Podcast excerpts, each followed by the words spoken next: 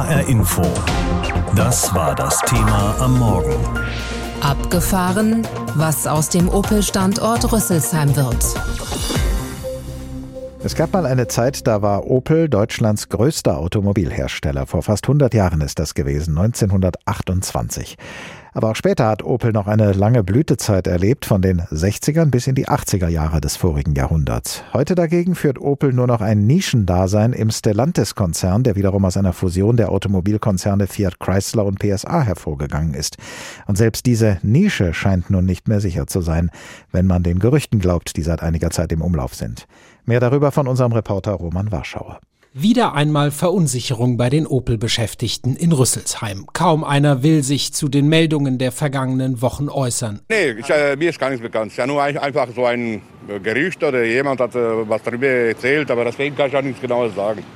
Also was ich so mitbekommen habe, vor allem von Betriebsratseiten, trifft das schon einige ziemlich hart. Vor allem die, die halt lange bei Opel schon sind. Zwei Themen spielen derzeit im Wesentlichen eine Rolle. Thema Nummer eins, Überlegungen, die beiden deutschen Werke von Opel zu trennen und eigenständig zu führen. Das Unternehmen teilte dazu Anfang Oktober mit. Um die Zusammenarbeit und Flexibilität innerhalb des Stellantis Produktionsverbundes noch weiter zu stärken, prüfen wir die Produktionsstätten Rüsselsheim und Eisenach in eigene Rechts- und Produktionsorganisationen zu entwickeln. Dass sich Opel überhaupt dazu konkret äußert, zeigt, dass die Überlegungen recht fortgeschritten sein dürften, es also mehr als nur um Gedankenspiele geht. Beim Betriebsratsvorsitzenden Uwe Baum stößt das auf Unverständnis. Er hält die Argumente von Opel für vorgeschoben. Wir können natürlich auch für andere Konzernmarken Autos in Opel-Werken bauen, ohne dass diese Werke aus dem Verbund herausgelöst werden müssen. Diese Prüfung folgt keiner wirtschaftlichen Logik, sondern sie hat allein den Grund, dass man versucht, die durchaus erfolgreiche deutsche Mitbestimmung zu schwächen. Zweites Thema. Angeblich wurde Beschäftigten aus dem Entwicklungszentrum gedroht, man könne ihre Arbeitsplätze auch nach Marokko verlegen. Dazu äußert sich das Unternehmen nicht und auch der Betriebsrat hält sich hier zurück. Ulrike Obermeier, erste Bevollmächtigte der IG Metall Darmstadt, sieht sich in einer Sache aber wieder einmal bestätigt. Besonders ärgerlich und inakzeptabel ist aber wirklich die Art und Weise, wie der Arbeitgeber von Frankreich aus kommuniziert. Vertrauensvolle Zusammenarbeit sieht anders aus. Aus ihrer Sicht gibt es für die Arbeitnehmervertreter bei Opel derzeit kaum Planungssicherheit. Häufig würde man Entscheidungen oder Pläne des Konzerns, die Opel betreffen, erst über die Medien kennenlernen. Oft könne man sich auch auf Zusagen nicht verlassen. Ganz aktuell, Opel will den sogenannten Werkzeugbau in Rüsselsheim schließen, obwohl man sich, wie der Betriebsrat betont, erst vor wenigen Monaten eigentlich darauf geeinigt habe, dass von etwa 300 Arbeitsplätzen zumindest 160 dauerhaft erhalten bleiben sollen. Doch die Auslastung Auslastung des Bereichs sei zu schlecht, heißt es vom Unternehmen. Schon seit einiger Zeit führt Opel nur noch ein Nischendasein im Stellantis-Konzern, der wiederum aus einer Fusion der Automobilkonzerne Fiat Chrysler und PSA hervorgegangen ist. Und die Zukunft von Opel ist ungewiss. Angeblich soll Opels Entwicklungsabteilung von Rüsselsheim nach Marokko verlegt werden. Außerdem gibt es wohl Überlegungen, die beiden Produktionswerke Rüsselsheim und Eisenach aus der Opel GmbH herauszulösen und sie zu Werken mit einer eigenen Rechts- und Produktionsorganisation zu entwickeln. Dort könnten dann Modelle verschiedener Automarken gefertigt werden. Aus den drei Bundesländern mit Opel-Werken, also aus Hessen, Rheinland-Pfalz und Thüringen, melden sich nun die Spitzen der Landesregierungen zu Wort und fordern in einem Brief den Chef des Mutterkonzerns Stellantis, Carlos Tavares, zu Gesprächen auf. Darüber habe ich vor der Sendung mit Professor Martin Gornig gesprochen. Er ist Forschungsdirektor für Industriepolitik in der Abteilung Unternehmen und Märkte beim Deutschen Institut für Wirtschaftsforschung. Herr Professor Gornig, aus dem Brief der Ministerpräsidentin von Rheinland-Pfalz und der Ministerpräsidenten von Hessen und Thüringen spricht die Sorge vor Arbeitsplatzverlusten. Aber haben die Spitzen der drei Landesregierungen so viel Macht, dass sie eine Unternehmensentscheidung beeinflussen können? Ja, sicher in, in dem Moment nicht, aber auf jeden Fall ist es richtig, natürlich erstmal zu signalisieren, uns interessiert das, was ihr da macht. Es ist uns nicht egal. Ich glaube, das war auch äh, erstmal jetzt die entscheidende ja, Mitteilung, die die Ministerpräsidenten und die Ministerpräsidentin machen wollten. Hat es denn in der Vergangenheit Fälle gegeben, in denen politische Appelle oder auch Finanzhilfen von staatlicher Seite ein Unternehmen zum Umdenken gebracht haben? Ja, sicherlich äh, sozusagen, aber das ist im Regelfall nicht etwas, was man im Radio oder oder auch in den Zeitungen findet. natürlich gibt es da mal Absprachen, weil natürlich für die Unternehmen die Standorte auch wichtig sind. Das ist keine Einbahnstraße. An den Standorten wollen die Unternehmen ja auch äh, öffentliche Leistungen konsumieren, wollen gut ausgebildete Beschäftigte haben. Alles das kriegen sie natürlich auch nur, wenn es gut mit der Politik funktioniert. Das heißt, dieser offene Brief von Frau Dreier, Herrn Bouffier und Herrn Ramelow ist nicht nur ein Beileidsbrief für die betroffenen Beschäftigten, sondern der könnte aus Ihrer Sicht was bewirken? er ist natürlich eigentlich zu spät. Also eigentlich ist das sozusagen, darf eigentlich sowas gar nicht passieren. Äh, bei einer gute Industriepolitik sollte viel früher angreifen. Das Schlüsselwort ist Bestandspflege. Also, dass die Politik von solchen Sachen überrascht wird, darf eigentlich gar nicht sein. Bei so wichtigen Unternehmen vor dem Standort müsste man eigentlich oft in der Kommunikation sein. Also, dass die Politik so überrascht ist, ist eigentlich schon kein gutes Zeichen. Was äh, wäre denn eine vorausschauende, rechtzeitige industriepolitische Kommunikation und Intervention von Seiten der Politik gewesen? Das, der Begriff heißt Bestandspflege, dass man sich mit den Unternehmen austauscht über deren Wünsche und versucht auch ein Vertrauensverhältnis zu entwickeln, um, um rechtzeitig auch entsprechende Bedarfe zu erkennen und vielleicht schon einzugreifen, bevor Entscheidungen so richtig gefallen sind.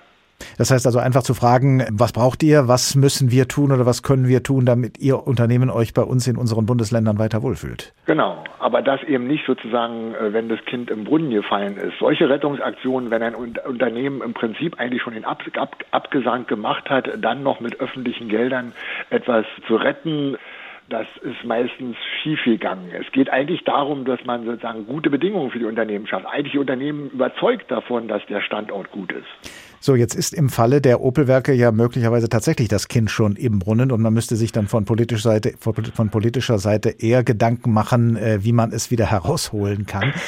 Was halten Sie, was halten Sie denn grundsätzlich von der Idee einer, einer staatlichen Unternehmensbeteiligung, um Arbeitsplätze und Fachkräfte in der deutschen Automobilindustrie zu erhalten? Das, glaube ich, ist sozusagen in dieser Einbahnstraße nicht vernünftig. Sicherlich, aber es gibt viele Dinge, wo, wo Staat und Unternehmen gut zusammenarbeiten können. Und wenn sie gemeinsame Initiativen haben, beispielsweise gemeinsam Technologien entwickeln, neue Produktionstechnologien voranbringen, dann kann sich der Staat da auch engagieren und sollte auch sich so engagieren, dass er nachher an den Erträgen mit profitiert. Sonst ist es halt Ost sehr schwierig. Der Staat macht es ja, hat es ja gerade bei Lufthansa gemacht und ist auch wieder ausgestiegen. Sicherlich kann man auch solche temporären Dinge auch in der Automobilindustrie mal andenken. Wir fragen ja heute in unserer Schlagzeile auch, was wird aus dem Opel-Standort Rüsselsheim, wenn diese beiden Werke Rüsselsheim und Eisenach aus dem Opel-Konzern herausgelöst würden? Dann könnte diese Entscheidung ja das Ende dieser beiden Industriestandorte sein. Sollten oder könnten denn die politisch Verantwortlichen zumindest versuchen, für diese Standorte dann Alternativen zu entwickeln, ob nun auf dem Automobil oder auf einem ganz anderen Sektor? Das ist sowieso das, sag mal, die entscheidende Sache, dass natürlich selbstverständlich, unabhängig von solchen Entscheidungen, man sehen muss, dort sind hervorragend ausgebildete Arbeitskräfte. Arbeitskräfte werden gesucht, äh, also entsprechend, und Flächen sind auch vorhanden. Also, dass man sozusagen Nachfolge Nutzung findet eben für die Flächen und eben sozusagen gute Anschlussbeschäftigungsmöglichkeiten für die Menschen. Ich glaube, das ist aber selbstverständlich, dass das Teil der Politik ist. Und gerade auch in, im Raum Frankfurt, im Rhein-Main-Gebiet haben wir ja auch in der Chemieindustrie ja schon auch solche äh, Umstrukturierungen ja mitgemacht. Was die Zukunft von Opel im Stellantis-Konzern angeht, brodelt inzwischen die Gerüchteküche derart, dass man, wenn sie ein Auto wäre, dringend die Motorhaube öffnen müsste, um mal nach dem Kühlwasser zu schauen. Gerücht Nummer eins besagt, dass der Mutterkonzern Stellantis die beiden Opel-Werke Rüsselsheim und Eisenach möglicherweise aus der Opel GmbH herauslösen möchte. Sie würden dann nicht mehr zu Opel gehören und stattdessen Modelle verschiedener Automarken herstellen. Gerücht Nummer zwei wiederum besagt, dass aus dem Opel-Werk in Rüsselsheim Stellen nach Marokko verlagert werden sollen. Und angeblich soll einigen Beschäftigten des Entwicklungszentrums in Personalgesprächen nahegelegt worden sein, sich schon mal nach einer neuen Tätigkeit umzusehen. Vor der Sendung habe ich mit Professor Stefan Bratzel gesprochen. Er ist Gründer und Direktor des Forschungsinstituts Center of Automotive Management an der Fachhochschule der Wirtschaft in Bergisch Gladbach und beschäftigt sich seit vielen Jahren mit der Automobilbranche. Herr Professor Bratzel, an den deutschen Standorten von Opel herrscht verständlicherweise große Unsicherheit, zumal sich das Opel-Management selbst bislang nicht geäußert hat. Was ist denn Ihrer Ansicht nach an den Gerüchten dran? An den Gerüchten dran ist sicherlich, dass man weiter Personal abbauen will. Das hat man ja seit Jahren eigentlich bereits vereinbart. Es sind von 19.000 jetzt wohl demnächst auf 11.000 Beschäftigte und ja, man wird weiter Kosten sparen. Das ist so ein bisschen die Vorgabe, die Tavares, der Stellantis-Chef, vorgibt und die Frage, die sich am Ende stellt, ob Opel überhaupt noch eine eigenständige, starke Marke im Stellantis-Konzern bleiben kann. Und dafür braucht es tatsächlich wettbewerbsfähige Modelle, die dann eben auch im, an den Standorten Rüsselsheim, Eisenach gebaut werden. Und äh, darum muss es ein Stück weit gehen. In den letzten Jahren hat man tatsächlich, was zu erwarten war, ein Großteil der Entwicklungen eben nach Paris gezogen und Opel kümmert sich praktisch nur noch um das Opel Kleid und mehr nicht. Und das ist schon ein Problem. Dabei war ja das Entwicklungszentrum von Opel in Rüsselsheim mal recht bekannt für seine hervorragende Arbeit. Jetzt droht ihm angeblich die Verlagerung nach Marokko aus Kostengründen, wie es heißt. Sie haben das ja eben auch angedeutet. Wird die Qualität des Entwicklungszentrums in Rüsselsheim heute nicht mehr wertgeschätzt oder hat diese Qualität tatsächlich nachgelassen? Na, ich glaube, es ist vielleicht ein bisschen von beidem. Durch den enormen Personalabbau hat man ja immer diesen negativen Nebeneffekt, dass häufig auch die besten Leute gehen, die sich eben leisten können zu gehen, die flexibel sind und vielleicht auch noch was anderes finden. Auf der anderen Seite ist der Druck natürlich auch des Stellantis-Konzern groß und es war schon klar, dass mit der Übernahme sehr viele Entwicklungswertschöpfungsthemen dann nach Paris gehen. Das ist passiert und entsprechend braucht es immer weniger Entwickler eben auch bei Opel in Rüsselsheim. Und welchen Vorteil, um jetzt mal auf den anderen mutmaßlichen Plan von Stellantis zu kommen, welchen Vorteil könnte sich Stellantis davon versprechen, die Werke Rüsselsheim und Eisenach aus der Opel-Familie herauszulösen und dort Modelle verschiedener Automarken herzustellen? Ja, das würde ich jetzt nicht überbewerten. Das gab es ja auch äh, unter GM schon mal. Grundsätzlich ist es so, dass dann die Flexibilität des Produktionsnetzwerks noch größer ist, dass sich eben Stellantis in Paris dann aussuchen kann, welche Modelle schickt man an welche Standorte und das noch leichter managen kann. Es ist ja jetzt schon so, dass äh, auch äh, DS-Modelle etwa in Rüsselsheim gebaut werden. Aber grundsätzlich, das hat Tavares auch immer sehr klar gemacht, es gibt einen Wettbewerb der Produktionsstandorte im Stellantis-Netzwerk und es muss darum gehen, eben die Wettbewerbsfähigkeit dieser Standorte immer weiter zu sichern. Nur so kann man langfristig überhaupt Rüsselsheim und Eisenach halten. Und dazu gehört eben auch, dass die Marktanteile von Opel wieder steigen. Opel hat wirklich nur noch Marktanteile, die rund vier Prozent in Europa ausmachen. Das ist sehr gering, auch im Vergleich eben zu den jetzt gestiegenen Konkurrenzmarken Peugeot, Citroën oder Fiat. Stellantis will sich wohl auch von 102 Hektar Gewerbefläche in Rüsselsheim trennen. Der dortige Oberbürgermeister sagt nur, man müsse dafür sorgen, dass das Know-how im Automobilbau erhalten bleibe, sodass man die neuen Chancen der Elektromobilität nutzen könne. Ist das ein realistischer Ansatz? Na, ich glaube leider nicht. Opel hat praktisch kaum Wertschöpfung mehr im Entwicklungsbereich innerhalb des Stellantis-Konzerns. Das ist tragisch. Die werden im Wesentlichen konzentriert eben in Paris. Und insofern braucht es auch immer weniger Flächen. Die versucht man zu Geld zu machen oder loszuwerden. Also ist eine Entwicklung, die ist wirklich tragisch. Ich glaube, es gibt nur einen Weg, dass Opel es schafft, seine Marktanteile zu erhöhen, dass man möglicherweise mit Opel in den chinesischen Markt geht. Deutsche Marken haben ein gutes Image in China. Freilich muss man dann diese Marke Opel in China erstmal etablieren. Das wird auch viel Geld kosten. Aber hier hat Stellantis tatsächlich ein Problem. Man ist schwach in China und hier könnte Opel möglicherweise helfen und das könnte die Marke Opel vielleicht längerfristig auch retten. Nun liegt ja hier uns in Hessen, jedenfalls vielen Menschen hier, der Opel-Standort Rüsselsheim ganz besonders am Herzen. Meinen Sie, dass es den als Automobilstandort in ein paar Jahren überhaupt noch geben wird? Ja, das wird nur dann der Fall sein, wenn äh, tatsächlich Stellantis weiter erfolgreich ist. Das ist im Moment der Fall, das muss man auch ganz klar sagen. Aber die Transformation der Branche ist enorm und ob sozusagen die verschiedenen Standorte im Stellantis-Konzern noch alle gebraucht werden, wird sicherlich immer wieder überprüft werden. Ich glaube aber, um hier ein bisschen Druck rauszunehmen, dass der Stellantis-Chef mit dem Klammerbeutel gepudert wäre, um es salopp zu formulieren, wenn er sozusagen die deutsche Marke in seinem Markenportfolio durch ein Schließen des Kernstandorts praktisch entwerten würde. Das glaube ich im Moment nicht, aber die Welt dreht sich weiter. Man muss immer weiter beweisen, dass die Marke noch ihren Wert hat und auch, dass die Standorte sozusagen wettbewerbsfähig sind. Darum wird es weitergehen, gerade solange ein Kostenkiller wie Tavares den Konzern führt. Zunächst lassen wir uns von unserem Wirtschaftsreporter Roman Warschauer doch nochmal an frühere Phasen der Opel-Geschichte erinnern, an glanzvolle und an krisenhafte. 2008, 2009 befindet sich Opel in der wohl größten Krise der Firmengeschichte. Die Zukunft des Autobauers ist mehr als ungewiss. Grund, der US-Mutterkonzern General Motors muss Insolvenz anmelden.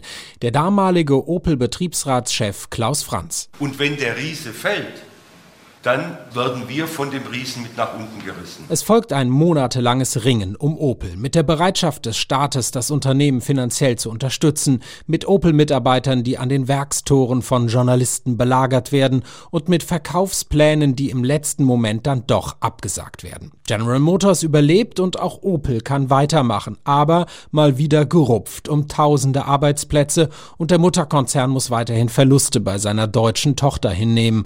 Dabei war das einmal ganz anders. Opel Kadett, der Zuverlässige. Bald werden Sie ihn sehen, den neuen Kapitän beim Opel-Händler. In den 1960er und 70er Jahren kämpft Opel mit VW um die Spitzenposition unter den deutschen Autoherstellern. Die Bänder in den Werken laufen auf Hochtouren.